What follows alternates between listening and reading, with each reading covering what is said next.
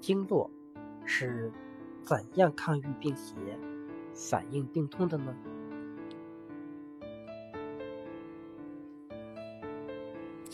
《黄帝内经》中指出，人体的经络系统是一个有着多层次联系的循环系统和调控系统，它有抗御病邪、反应病痛的功能。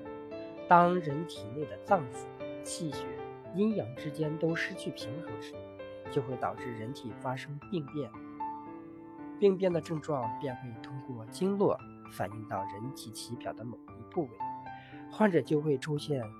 体表压痛或自结痛，并可见皮下组织异常、色泽改变、温度变化等病理性的反应。一般来说，人体经络气血走滞、血流不畅，就会出现相关体表部位的疼痛、肿胀。当气血淤积化热时，人体就会出现红肿、热痛，这些都是经络的实证。而人体气血运行不走时，人体局部就会出现麻木不仁、脏腑的功能减退等现象，这些是经络的虚症。如果人体的阴气不走，经络失于濡养，就会出现局部发凉或感觉全身发冷的现象，这是经络的阳虚症状。